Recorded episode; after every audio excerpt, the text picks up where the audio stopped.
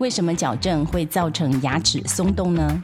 我们请到齿颚矫正专科唐伟旭医师，告诉大家最想知道的矫正知识。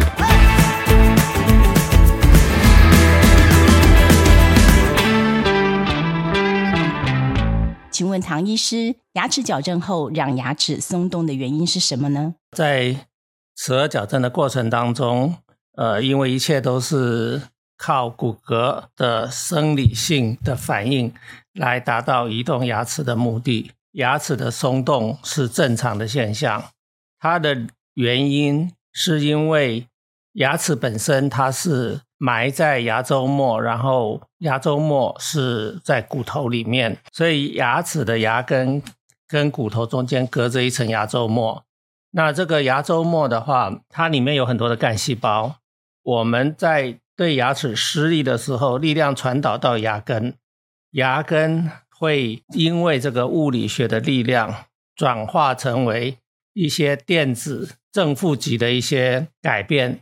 那这样子的改变，它就会让我们牙周末里面这些很丰富的干细胞，它会转化成为两种细胞，一种是形成骨头的细胞，我们叫做。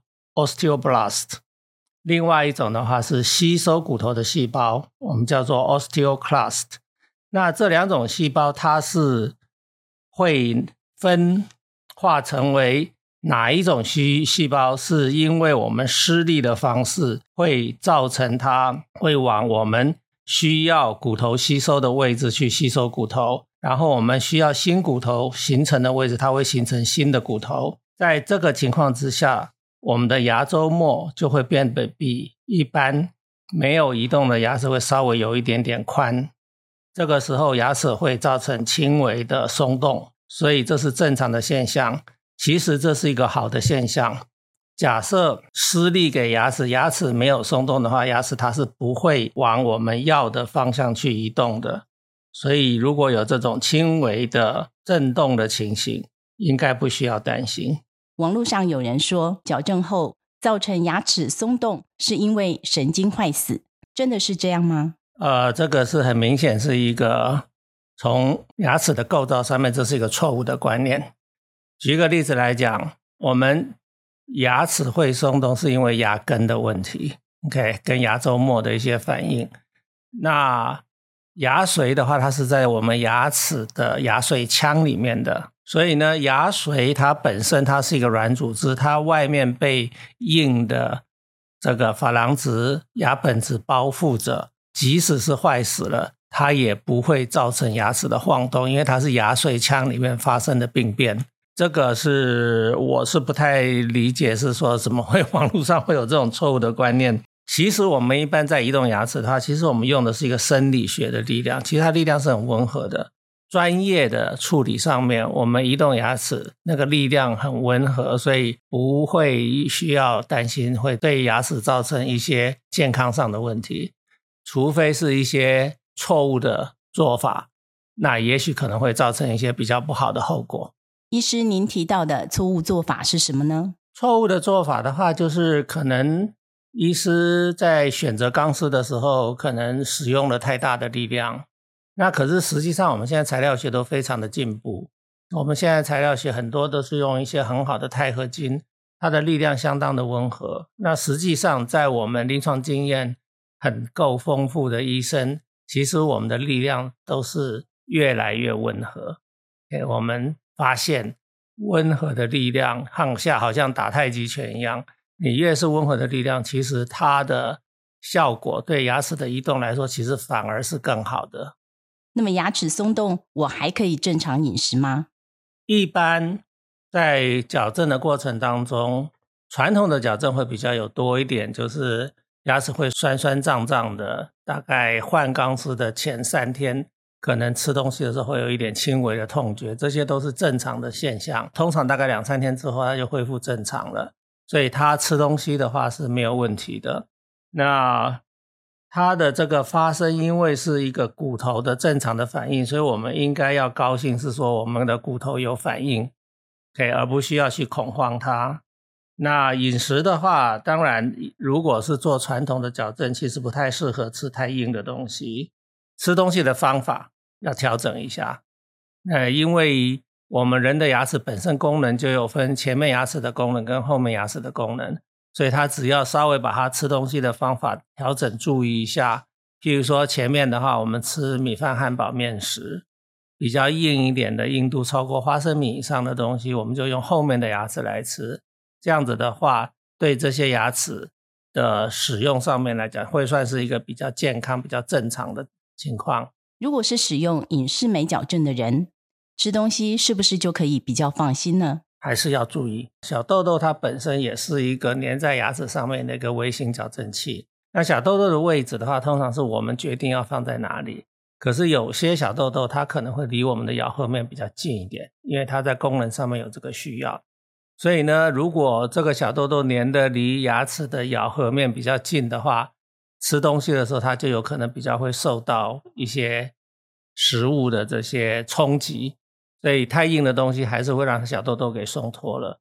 所以还是要小心一点，就是尽量少吃太硬的东西。我在美国遇到有病人爱吃冰块，爱嚼冰块，我不晓得为什么老美那么爱嚼冰块，那个真的是个大杀手。所以像这类事情的话，就尽量不要发生。传统矫正跟隐适美，就是一个是金属的矫正器，一个是我们坐在上面的这个微型的矫正器，那不太可能把它粘得太牢。